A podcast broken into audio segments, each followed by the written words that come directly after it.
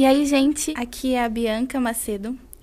Nesse podcast chamado AEFA, Aprendendo Espiritualidade Física Quântica na Adolescência, eu vou passar para vocês todos os aprendizados que eu aprendi estudando espiritualidade, física quântica, autoconhecimento.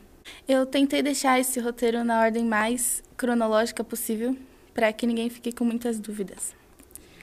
Então, vamos começar.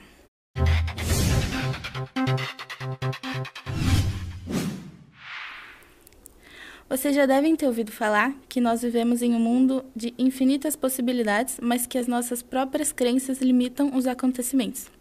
Por exemplo, se eu quero um carro novo, infinitas possibilidades podem acontecer. Eu posso ganhar um carro no sorteio, ou eu posso conseguir o valor de entrada, ou. Bom, infinitas possibilidades. Mas se eu tiver crenças de que as pessoas só conseguem o que querem, tipo de bens materiais, é, ralando, se matando de trabalhar, então todas as outras possibilidades vão deixar de acontecer. Mas quando não há nenhum observador, que é uma consciência de pessoas ou animais presentes na cena, com crenças limitantes para determinarem o que irá acontecer na cena, ninguém pode prever exatamente o que vai acontecer com a matéria. Tem um experimento de física quântica, é um dos mais conhecidos, chama experimento da dupla fenda. E eu sugiro fortemente que vocês vão ver o vídeo no YouTube para vocês entenderem do que eu tô falando. É bem legalzinho o vídeo, tem, é um vídeo do Dr. Quantum, é um desenhinho. Dá uma olhada lá. Mas por que, que a consciência de um ser, nós, tem o poder de mudar a matéria, ou seja, mudar a realidade? seja mudando para pior ou para melhor.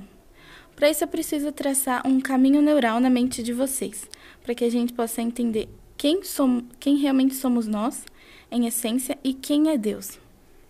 Primeiramente, Deus não é um velhinho de barba branca que fica sentado em uma cadeira lá nos céus, julgando tudo que existe, separando os bons dos maus e os pecadores dos santos. Mas sim, ele é a maior energia que existe, a vibração mais alta que existe. E por que, que Deus não pode ser um velhinho de barba branca que vive no céu? Ele até pode, mas, assim, tudo que está à nossa volta é energia, é onda. Tudo é uma onda só, porém em frequências diferentes. E para as ondas se tornarem algo visível, algo palpável, ela precisa baixar tanto a vibração a ponto de se tornar matéria. Então vocês realmente acham que Deus, a vibração mais alta que existe, iria baixar tanto a sua vibração a ponto de virar matéria, a ponto de poder adentrar um corpo físico, somente para vir algum rostinho conhecido na cabeça das pessoas quando pensarem em Deus? Fica aí o questionamento. É, no jogo da vida, Deus, vou repetir, a energia mais elevada que existe, energia sem forma, que nunca nasceu e nunca vai morrer, é, se estendeu, decidiu estender-se, dando origem a seu único filho, Cristo, multiplicando a si mesmo e criando as consciências que somos nós. Por sermos extensões dele, nós e Deus somos uma coisa só. Eu gosto muito da, dessa analogia. Olha para a sua mão agora. A palma da mão, é, pense que é Deus e os dedos somos nós. Então somos extensões de Deus, somos feitos da mesma coisa. Somos feitos à imagem e semelhança dele, a fonte. Somos deusinhos, assim como Jesus diz na Bíblia: Vós sois deuses. Não somos esse corpo físico e nem as nossas mentes. O corpo físico é apenas uma roupa. Se alguém perguntar quem é você e você não puder falar seu nome, suas características, sua idade, sexo, nada disso, o que que sobra? Se tirar tudo que você não é, vai restar só o que você é. Só resta a sua consciência. Resta o que dá vida a um pedaço de carne que é o seu cérebro. Somos espírito livre. Você não é tímido, você não é impaciente, você não é barraqueira, você não é alcoólatra. Não somos nada disso que a gente diz e nada desses rótulos que damos a nós mesmos. Não somos nem humanos, nós estamos humanos. Você não é um homem, você está homem. Você não é uma dona de casa, um desempregado. Tudo isso você está, temporariamente. A sua consciência está vivendo o papel desse personagem, mas você não é ele. A Maya Andrade, ela usa uma analogia muito interessante que eu nunca esqueço. A consciência é o ator e o corpo é o personagem. E também como você pode dizer com tanta convicção que você, sei lá, é egoísta, sendo que na sua infância você dividia o seu lanche com todo mundo do parquinho. Como é possível em um momento você ser uma coisa e no próximo você ser outra? Exatamente, isso não é possível, porque você é um ser imutável como seu pai. E se o ator entrar tanto no personagem a ponto de pensar que é ele, a gente já sabe o que vai acontecer, né? É só olhar para como tá a vida de quase todo mundo. Mas e a morte? Se eu não sou esse corpo, o que acontece quando o meu corpo morre? A alma, ela reencarna. Reencarna no que pode ser um corpo de 1950, 2040, nesse mesmo país ou em outro, nesse mesmo planeta ou em outro, nessa mesma dimensão ou em outra. Mas o mais importante, todas as lições que a gente aprende na, em todas as nossas vidas fica gravado em nós. Não há como involuir. Ou seja, todas as pessoas que são boas hoje já foram más em outras vidas e aprenderam com essa experiência. Quem é mal nessa vida está apenas em uma fase diferente do processo de evolução do que outras pessoas que fazem coisas boas nessa vida e que já passaram por isso. Se você é bom nessa vida, não tem como ser mal na próxima. E é desse jeito que a gente vai evoluindo, como espírito. Bom, você como espírito não é mal e nem bom, né? Você é Cristo, Filho de Deus, então eu vou reformular a frase. Se o seu personagem é bom nessa vida, não tem como ele ser mal na próxima. Mais pra frente, eu vou explicar o que vocês devem estar se perguntando, que é se a gente está sempre reencarnando, é, onde que fica o papel do céu e do inferno nisso tudo, né? Mas então é isso. Vamos reencarnar e ficar assim por vidas e vidas até o ser despertar e iluminar. O que isso significa é que vamos continuar reencarnando até lembrarmos quem realmente somos, até lembrarmos com todas as células do nosso corpo que somos extensões de Deus. E tudo isso acontece na mente. Todas as pessoas vão iluminar. E se ilumina passando por um longo processo de autoconhecimento e expansão da consciência. Então, querendo ou não, todas as pessoas vão em algum momento conhecer sobre todos esses assuntos que eu estou falando nesse podcast. E esses assuntos vão ficar cada vez mais conhecidos e falados no mundo inteiro. Se você parar de escutar esse podcast, querer ficar na zona de conforto, sem abrir a mente, até tudo bem. Mas uma hora ou outra você vai passar por isso. Não tem escapatória. Para falar português claro. Quando se ilumina, a gente passa a viver como o verdadeiro Filho de Deus, santo, inocente e amoroso, que merece tudo o que esse universo pode oferecer. Todo o dinheiro que você quiser, tudo, tudo, tudo que você desejar. Para o Filho de Deus não há falta. É viver com a mente no céu, sendo guiado por Deus, sem culpa, sem arrependimentos do passado e sem sofrer. Então todos vão iluminar um dia. E para isso de iluminação não ser tão abstrato na mente de vocês, eu vou dar um exemplo. Jesus era um iluminado. E Buda também era. E um que está vivendo nesse mesmo momento com a gente é o Eckhart Tolle, escritor do livro O Poder do Agora. É, pesquisem a história dele no YouTube, é muito interessante. Tá, então, se nós, Deus e tudo que existe é tudo uma coisa só, e temos todo o poder da fonte, porque somos feitos à imagem e semelhança da fonte, por que sofremos? A coisa é bem complexa, eu vou precisar traçar novamente um caminho neural. Vamos lá. Em algum momento, o único Filho de Deus, chamado de Cristo, em um milésimo de segundo, que na realidade nunca aconteceu, Cristo imaginou como seria se ele se separasse da fonte. E esse milésimo de segundo criou o espaço-tempo e tudo o que a gente conhece. Esse foi o famoso Big Bang, não só dessa galáxia, mas sim de todo o universo, todo o espaço-tempo.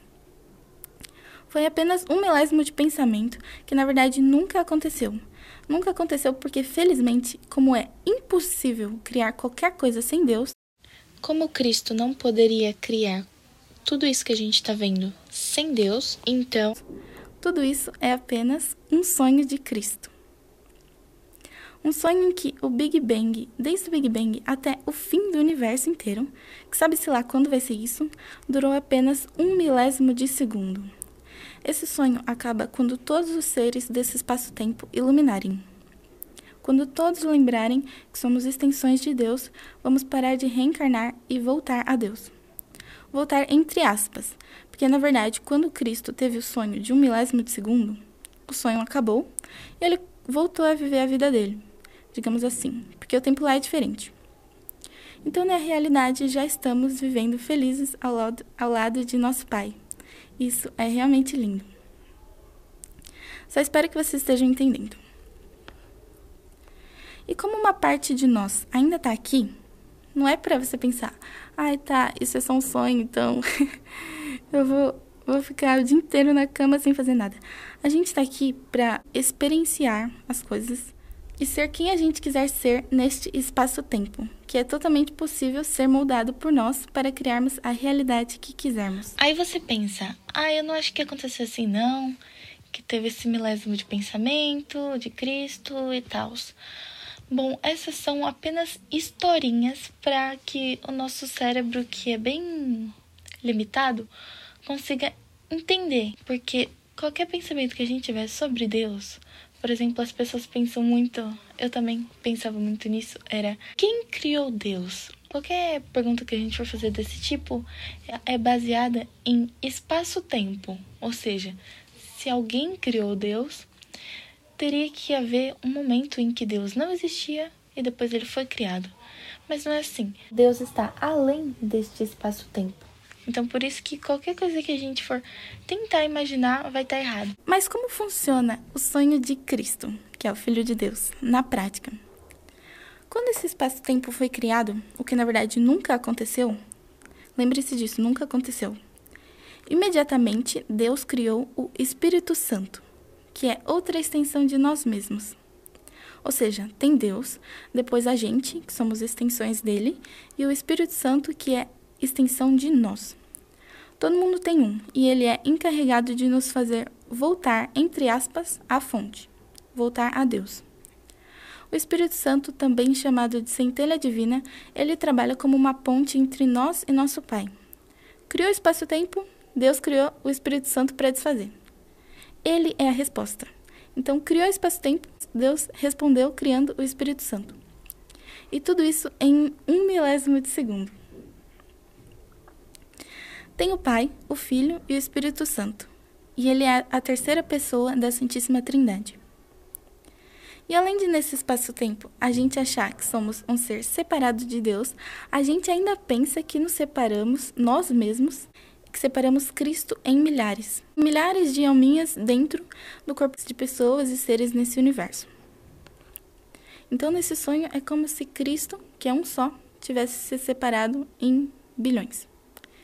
E por sermos todos um só filho de Deus, não há a mínima diferença entre eu, você, qualquer pessoa. Não há a mínima diferença.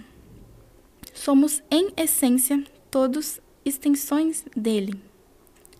Tem uma frase do William James que diz: Somos como ilhas do mar, separadas na superfície, mas ligadas nas profundezas. Sempre que você julga ou ataca alguém, você está atacando a você mesmo. A gente sempre escutou que quando a gente aponta um dedo para alguém, tem quatro virados para nós. Mas agora sabemos a profundidade dessa frase e que tudo o que dizem sobre isso é literalmente isso. Odiar alguém é como beber veneno e esperar que a outra pessoa morra. Mas voltando ao assunto, ao assunto o Espírito Santo está sempre cuidando de nós e é dele que vem a famosa intuição. Alma presente no corpo físico de cada um de nós é como se fosse 1% da centelha divina.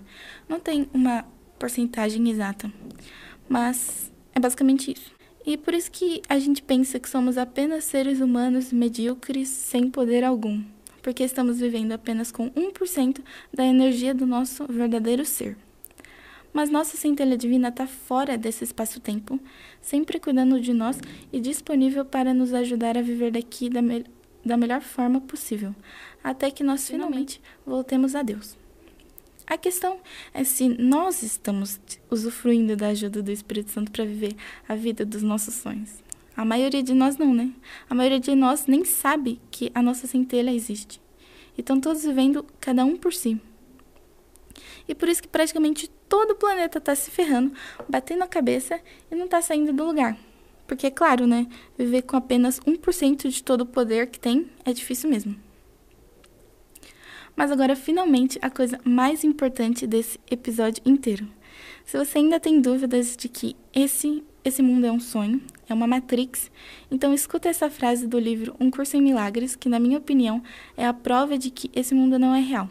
A frase é a seguinte: A natureza de Deus, em essência, é puro espírito, porque Deus é imutável, sem forma, eterno e espiritual. Nada que não compartilhe esses atributos pode ser real. É por isso que o curso diz que o mundo não é real e não foi criado por Deus. O mundo é mutável, não é eterno e a sua forma é material. Portanto, não pode ser de Deus. Eu vou repetir porque isso é muito importante. A natureza de Deus, em essência, é puro espírito, porque Deus é imutável, sem forma, eterno e espiritual. Nada que não compartilhe esses atributos pode ser real. É por isso que o curso diz que o mundo não é real e não foi criado por Deus. O mundo é mutável, não é eterno e a sua forma é material, portanto, não pode ser de Deus. Gente, eu juro, quando eu descobri isso, eu lembro assim de acordar, eu, eu lembrar disso, que tudo isso é um sonho, que eu tô na Matrix, eu lembro de olhar pro meu dedo assim, tipo, ver as digitais e falar: não é possível, tem tantos detalhes, não é possível que seja um sonho, não é possível que não seja real. Mas também, tipo, quem criou esse sonho foi Cristo. Então, nem em sonho, Cristo, Filho de Deus, conseguiria fazer uma coisa mal feita, assim, entre aspas. É, Jesus tinha tão profundo na mente dele que esse mundo não é real e que a gente pode fazer pode mudar ele e fazer o que a gente quiser, que ele conseguia fazer tudo com a mente dele. Nós também podemos, e Jesus nunca escondeu isso. Lembra da frase dele? Se você tiver fé, pode ordenar uma montanha a se atirar no mar, que ela irá. É alguma coisa assim a frase, não lembro direito. Ele também não curava aqueles cegos e leprosos. As pessoas olhavam para ele e se lembravam quem elas mesmas eram. Cristo também. E assim, no mais profundo da mente, elas lembravam e entendiam que é impossível elas estarem doentes, que é apenas ilusão, e assim elas se curavam. Na crucificação de, de Jesus, as pessoas estavam torturando, humilhando, fazendo de tudo com ele por horas. E o que, que ele fez? Nada. Ele não fugiu, ele não xingou, não bateu em ninguém e nem se defendeu porque ele sabia que tudo isso é um sonho e que se ele reagisse, ele estaria dando realidade a esse mundo que não é real. E foi o que ele disse: Meu reino não é desse mundo. Ele sabia que a verdade não precisa ser defendida, e ele é a verdade. Ele é Deus e ele é o amor. Ele também dizia: Pai, perdoa eles, eles não sabem o que fazem. Isso significa que as pessoas ainda não tinham despertado. Despertado é o que eu chamo por exemplo, de alguém que não faz ideia desses assuntos que eu estou falando aqui. Que ainda não, não sabe que isso é um sonho, então ainda não acordou, não despertou. E assim, todos desacordados não sabiam o que estavam fazendo, não tinham consciência. As pessoas desse mundo são como doentes. Alguém que não despertou é alguém que está doente. Eu gosto de dizer assim. E Jesus não se defendeu por isso. Como você pode bater ou atacar alguém que está doente? Eu sempre lembro disso quando a raiva tá me consumindo e eu vou fazer alguma coisa que eu não iria querer fazer. E o que Jesus fez logo em seguida? Depois de três dias da morte do corpo dele, ele volta e o que ele quis mostrar é: eu não sou esse corpo, vocês entendem? A morte não existe. Mas as pessoas não entenderam e não entendem até hoje. As pessoas preferem focar somente na dor que ele sentiu, na tortura e na parte ruim. E como funciona a nossa mente aqui no sonho? Por que, que a gente sofre? Como extensões de Deus, somos todos seres divinos, santos, merecedores de tudo o que esse universo abundante tem para nos oferecer, e seres que possuem todo o amor de Deus. Portanto, não temos culpa de absolutamente nada. Como diz um curso em milagres, a minha impecabilidade me garante a segurança eterna. E é com essa frase que eu solto mais uma bomba que alivia o coração de qualquer um que escutar. Não existe pecado. Você é um ser inocente, livre e amado, pois sou exatamente como Deus me criou. E tá tudo bem você não acreditar ainda, mas a paz que você sente no fundo do seu coração quando escuta isso não mente. E o que aconteceu com a criação do espaço-tempo? Lembra que eu falei que foi um milésimo de pensamento de como seria se fôssemos um ser separado de Deus? Então, isso fez com que todos os bebês nasçam com uma culpa no inconsciente. A culpa da separação. Mas a gente só tem essa culpa porque a gente não sabe, ou pelo menos não sabia até agora, que esse mundo é um sonho. E graças a Deus a separação nunca aconteceu de verdade. Até porque é impossível se separar de você mesmo. Mas essa culpa é tão grande que ela dá início a todo o nosso sofrimento e essa obsessão inconsciente que temos por sofrimento. Todos os, os problemas do mundo vêm disso, a crença na separação. Se temos culpa, esperamos que sejamos punidos ou atacados. E é essa crença de que seremos atacados e de que o sofrimento é inevitável que atrai o sofrimento para nós. O pecado original, que algumas igrejas dizem, e que nascemos com ele por termos comido a maçã do paraíso, e por isso precisamos ser batizados, digamos que estejam se referindo a isso, a culpa pela separação. A diferença é que a separação nunca aconteceu. Essa culpa pode ser qualquer forma de rejeição, rejeição a si mesmo, ou sentimento de que tem algo faltando, um vazio. Então, sempre que estivermos sentindo fracasso, vazio, incompetência ódio ou rejeição, se lembre de onde vem tudo isso, que vem da separação. E mais ainda, se lembre que a separação nunca aconteceu, ou seja, você não precisa se sentir assim, porque na verdade você nunca pecou. A alma, o ator, não é responsável pelos atos do personagem. E ele não vai ser punido por isso. Então, se eu matar alguém agora, eu não vou pro inferno? Bom, existe um negocinho chamado karma, que é uma das leis do, do nosso universo. Toda ação tem uma reação. Mas você não vai para o inferno, porque aquele lugar é feito. Aquele lugar que a gente pensa existir é feito para mandar pessoas que pecaram. E como ninguém nunca pecou, então o inferno não existe. O céu e o inferno são estados mentais. Isso que você está vivendo agora é o inferno na mente. E quando você iluminar, você estará com a mente no céu, vivendo o paraíso que é a sua herança. Mas como local físico mesmo, o inferno não existe. Você nunca pecou, nunca vai pecar e a sua impecabilidade é garantida por Deus. Não se esqueça. É, lembrando o assunto sobre a separação, vamos continuar falando sobre ele. Parece loucura, mas essa culpa tem total participação em tudo na nossa vida, principalmente nos nossos relacionamentos. Ela cria o ciclo do especialismo, que por sinal o livro Um Curso em Milagres, o U100, explica muito bem. Podemos dividir o especialismo em duas categorias: uma onde está em evidência a projeção e outra onde está muito presente a substituição. É, bom, existe uma coisa que todos nós fazemos chamada de projeção.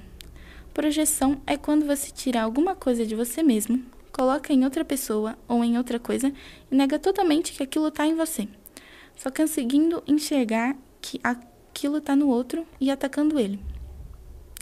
O que a gente faz é pegar essa culpa da separação que está em nós, que a gente acha que é um pecado que está em nós, porque a culpa e o pecado são sinônimos, e a gente coloca em outro ser fora de nós. Sempre que a gente julga alguém, a gente já está fazendo essa projeção porque a gente não está vendo a pessoa como ela realmente é, como um ser inocente e santo criado por Deus. Eu vou tentar dar exemplos de projeção. Quando alguém ataca outra pessoa, o que ela está fazendo é tirar o pecado da separação de si mesmo e colocar em outra pessoa, porque desse jeito ela está colocando uma distância entre esse pecado e ela mesma. Aí a gente vê que o pecado está no outro e começa a atacar essa pessoa. Sabe aquela frase? O que uma pessoa diz sobre alguém diz mais a respeito dela mesma? Pois é. E tem uma frase do Sen que diz assim: Você não tem que concordar com o que as pessoas dizem ou fazem, mas no minuto em que experiencia uma reação pessoal de raiva, julgamento ou crítica, isso vem sempre porque você viu naquela pessoa alguma coisa que negou em si mesmo. Bom, e é com a projeção que começa o ciclo. Se eu ataquei você, eu mereço ser punido. E inconscientemente é isso que eu acho. Então, o que eu vou pensar é que, obviamente, você vai me atacar. Eu vou contra-atacar você e vou novamente me sentir culpado. Como diz o curso, quanto maior a necessidade de me defender, mais eu estou reforçando o fato de ser culpado, ou de achar que eu sou culpado. E é isso, quando a gente menos espera, a gente já está nesse ciclo de ataque e defesa, e é ele que faz o mundo girar. A outra forma de especialismo é a de amor. Mas antes preciso falar sobre outro assunto. Com a criação do espaço-tempo, foi criado uma coisa chamada ego. Ele é o falso ser que tem como único propósito nos manter culpados. O ego é o que a gente chama de personalidade. Sabe a vozinha que fica na nossa cabeça falando um monte de merda? Então, essa voz não é a gente, essa voz é o ego. Ele é o sistema de pensamento que roda no mundo é, se você acha que o inferno existe, então pode dizer que o ego é o diabo. O que ele faz é separar o mundo inteiro em duas categorias, em os mocinhos e os vilões. Os vilões é em quem a gente projeta a nossa culpa, que é praticamente todo mundo. E os mocinhos são quem a gente tem relacionamentos especiais, é, que são as pessoas mais próximas a nós.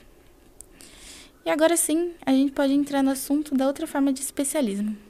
Bom, como pela separação sentimos que tem algo faltando dentro de nós e esse algo é Deus, a gente declara que temos necessidades que Deus não pode suprir, pois Deus não está com a gente. Então eu procuro alguém para colocar todas as necessidades, todo o peso da felicidade da minha vida no colo dessa pessoa que estará vivendo um relacionamento especial comigo. Um relacionamento de especialismo. Agora eu me torno dependente dessa pessoa e essa pessoa se torna dependente de mim, cada uma satisfazendo as necessidades especiais da outra. E assim eu vou te amar. Assim eu penso que te amo e assim nós vamos viver. Mas na verdade eu te odeio, porque no momento em que você mudar comigo, não ser mais tão gentil como era antes, não suprir mais as minhas necessidades, o que eu chamo de amor vai virar ódio em um piscar de olhos.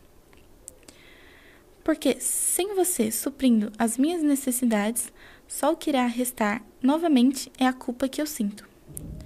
Eu não posso lidar com essa culpa sozinho, então eu vou achar outra pessoa e depois outra e outra e outra. E é assim que o mundo funciona. O mundo não conhece o amor de verdade, pelo menos não ainda.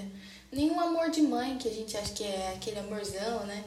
Até no amor de mãe ainda existe é, obsessão e ciúmes. E o amor verdadeiro não tem nada disso. O amor do Espírito Santo, ele abraça todas as pessoas do mundo. Todos, ele ama todos os seres. E a gente vai amar de verdade quando a gente iluminar. E aí vai acontecer uma coisa chamada casamento santo. No casamento santo não tem joguinho de ciúmes, não tem mentira, o, o casamento santo e todos os relacionamentos santos, eles são baseados em duas coisas: em confiança e gratidão. Só isso. Só isso que é necessário. E aí a gente vai passar a entender que todos os relacionamentos são feitos para agirem como aprendizado. Então, se acabar o relacionamento com alguém ou parar de falar com algum amigo, não vai fazer um dramalhão, morrer de saudade, nem nada disso, porque entende que acabou o aprendizado que os dois poderiam trocar e durou o suficiente para virar ensinamento. Porque todos os relacionamentos são espelhos. Como tem a projeção, então a gente vai conseguir enxergar o que está dentro da gente e como a gente pode mudar isso, o que quer que seja que esteja dentro da gente. É muito comum também sempre quando entrar em um relacionamento ou qualquer cena que aparecer para você, ser, por exemplo, ser a mesma cena se repetindo sempre. Porque enquanto você não aprender com o que tiver que aprender, vai sempre continuar acontecendo. Então, os relacionamentos são espelhos para mostrar o que tem dentro de você que precisa ser mudado. Quando não tiver mais troca de aprendizado, o relacionamento vai acabar. Mas entende que acabou por esse motivo e, e ele não vai ou escutar sertanejo nem nada do tipo, sofrer na fossa. Ele vai falar thank you next e vai esperar o próximo relacionamento de aprendizado aparecer. No relacionamento santo não precisa nem de palavras para se comunicar com a outra pessoa, porque só com sentimento já já consegue se comunicar. E esse é o casamento santo. Mas o mundo ainda não conhece ele. Ainda. Pelo amor de Deus, uma hora vai acontecer, todos vão iluminar. E esse vai ser o juízo final. Esse é um juízo final bem mais amoroso do que a gente imaginava, né? Pois é, para fechar com chave de ouro, eu vou ler duas frases do livro de Um Curso em Milagres. Lição 227. Essa é sobre o sonho de Cristo. Pensei em ter outra vontade, mas nada do que pensei a parte de ti existe. E sou livre porque estava errado. Em nada afetei a minha própria realidade com as minhas ilusões. E assim encontramos hoje o nosso retorno alegre ao céu, que nunca deixamos realmente. Neste dia, o Filho de Deus volta para casa novamente, livre do pecado e revestido de santidade. Lição 224 A minha verdadeira identidade é tão segura, tão sublime, sem, sem pecado, gloriosa e grande, inteiramente benéfica e livre de culpa. O meu nome, ó Pai, ainda te é conhecido. Eu o esqueci e não sei aonde vou, quem sou ou o que faço. Pai, lembra-me agora, pois estou cansado do mundo que vejo. Revela o que queres que eu veja no lugar disso um curso em milagres. É, então foi isso por hoje. Já acabei com a mente de vocês, estraçalhei tudo. Então a gente se vê no próximo episódio. Até mais.